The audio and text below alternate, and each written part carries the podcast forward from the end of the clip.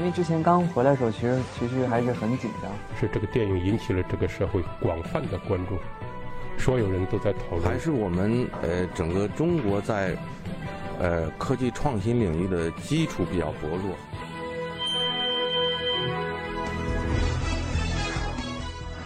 影响有影响力的人，中国新闻周刊。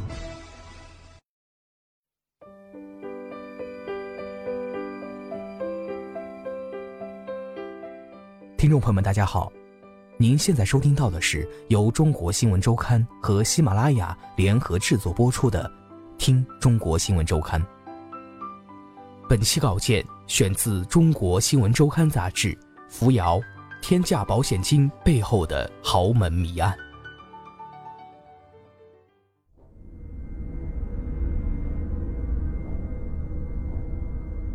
更早前的二零一五年十一月，已经与男友分手的蒂凡尼曾向警方报案，指控格林对她实施暴力行为，并偷走了他的一台路虎牌越野车。他将格林约到一家星巴克见面，在那里，警方对格林实施了抓捕。针对这起案件，哈纳尼亚成为了格林的律师。当凯斯格林找到我的时候，他非常沮丧。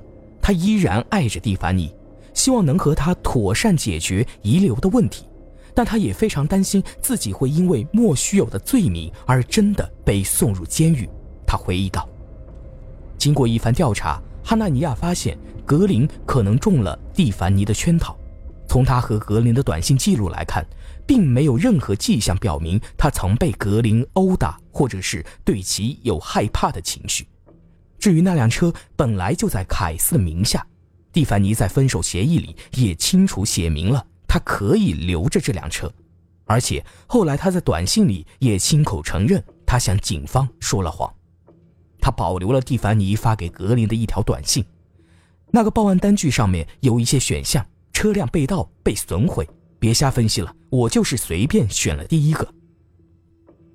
哈纳尼亚将这条短信作为证据呈交给了法庭，蒂凡尼对格林的指控由此于二零一六年一月正式被撤销。我猜测他之所以这样做有两个原因。哈纳尼亚告诉中国新闻周刊，据他了解，蒂凡尼与格林之所以分手，是因为格林抓到了他出轨卡威，这让他非常难堪。另一方面，在分手后，蒂凡尼一直希望格林能够在分手协议上签字，但遭到了格林的拒绝。据当地电视台 ABC Seven News 报道，在这份由蒂凡尼一方拟定的分手协议中，除了那辆路虎，蒂凡尼还会向格林一次性支付两万美元，外加每月四千美元的生活费。毕竟他是他孩子的父亲，虽然分手了，他也希望他能够过得好。在凶杀案发生半年前，他还为他支付了上烹饪学校需要的四万美金的学费。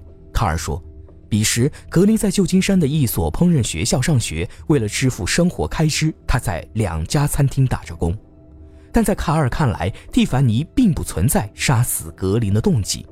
早在格林遇害半年前，他和蒂凡尼里已经在孩子监护权的问题上达成了协议，那是一个非常有利于李小姐的方案。在这样的情况下，他又有什么必要非要他死呢？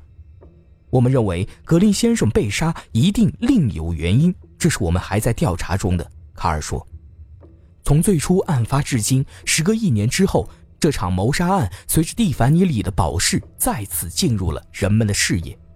二零一六年十一月，蒂凡尼里在狱中第一次申请保释。”考虑到他可能存在逃往中国的风险，那次保释被法院拒绝了。二零一七年三月，他再次提出申请。起初，地区检察官史蒂夫·维格斯塔夫要求将保释金额定为一亿美元，后经法官裁定，最终设定为三千五百万美元。之前我告诉李小姐的家人要做好保释金额在一千万到两千万美元的准备，所以这个数字出来后，他们还是有些惊讶的。卡尔告诉中国新闻周刊，如此庞大的数字不仅让李家人有些措手不及，也震惊了当地的民众。李家人提出希望采取缴纳现金和房产抵押相结合的形式支付，而依据加州的法律，如果无法缴纳足够的现金，需要以房产或其他固定资产做担保，则固定资产的价值必须是法院所要求数额的两倍。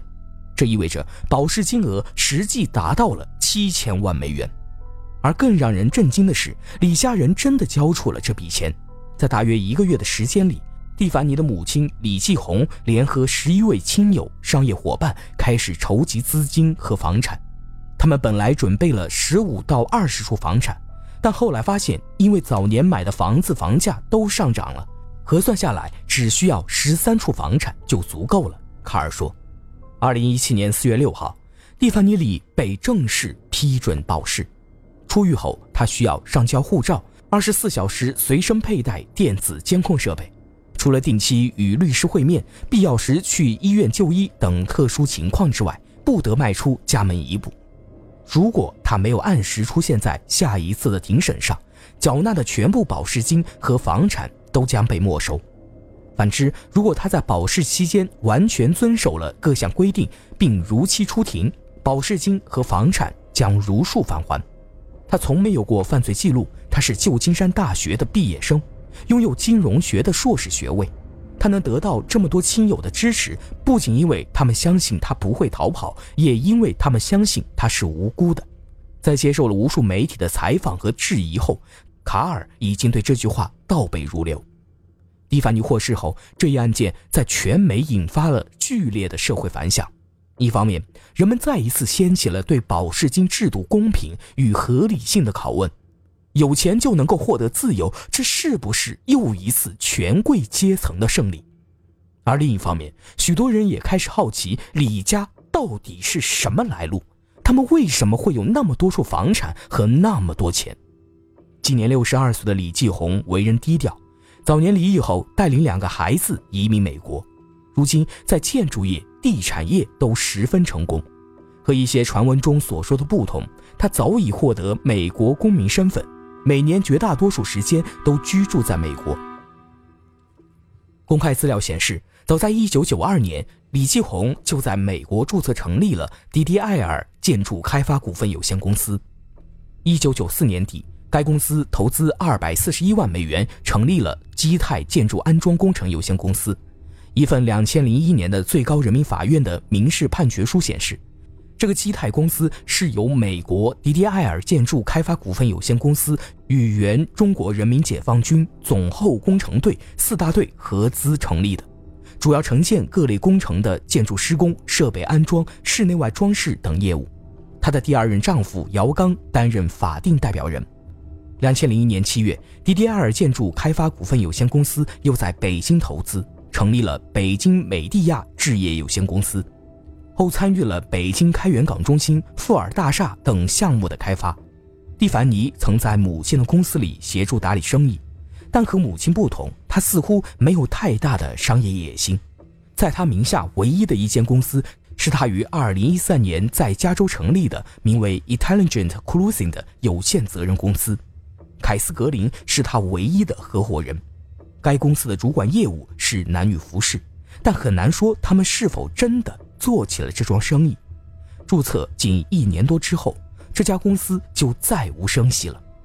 商业上的成功之外，李家人在投资方面也颇有头脑。中国新闻周刊梳理公开资料后发现，从两千零一年前后，李家就开始陆续在加州各地置业，房产大多集中在圣马特奥县顶级的富人区希尔斯堡和中高端的柏林格姆。随着房价地价的上涨。有的房产购入后一两年内就再次被售出，收益颇丰。据不完全统计，目前李继红、蒂凡尼里等人名下有至少十一处房产。蒂凡尼里在被捕前居住的位于希尔斯堡的豪宅，是李继红于二零一一年以二百二十六万美元的价格购入的。这栋包含五个卧室、五个卫生间、三个车库以及两千多平方米的花园，如今约价值。四百六十二万美元。美国房地产中介网站 Zillow 显示，今年三月二十一号，蒂凡尼里被获准保释前夕，位于圣马特奥县李继红、姚刚名下的一套估值约为一百六十七万美元的别墅，以一百三十万美元的价格被出售。今年九月，蒂凡尼里一案将再度开庭，等待他和另外两名嫌疑人的将是漫长的庭审程序。然而，对凯斯·格林来说，他的生命却永远的停在了二十七岁。在朋友们眼中，格林是个善良、热情、周到的伙伴，同时也是个特别有爱的父亲。他把两个女儿的画像纹在了自己的胸口。凶杀案发生之前，他正在努力学习成为一名厨师，还有不到五个月，他就将从烹饪学校毕业。格林去世后，格林的母亲将自己 Facebook 页面的头像换成了一张格林与女儿的照片。照片中，他一手将刚出生不久的女儿搂在怀里，另一只手轻轻地抚在她的身上。在那一刻，这个浑身上下都是纹身的年轻小伙静静地凝视着怀中的婴孩。他的嘴角露出了一丝腼腆的笑意，眼神里满是无尽的温柔。那时的他还不知道一场厄运将要来临，并留下诸多谜团。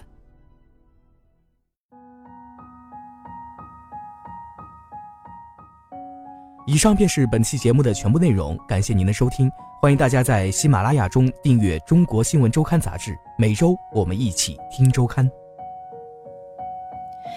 I never knew when the clock stopped and I'm looking at you. some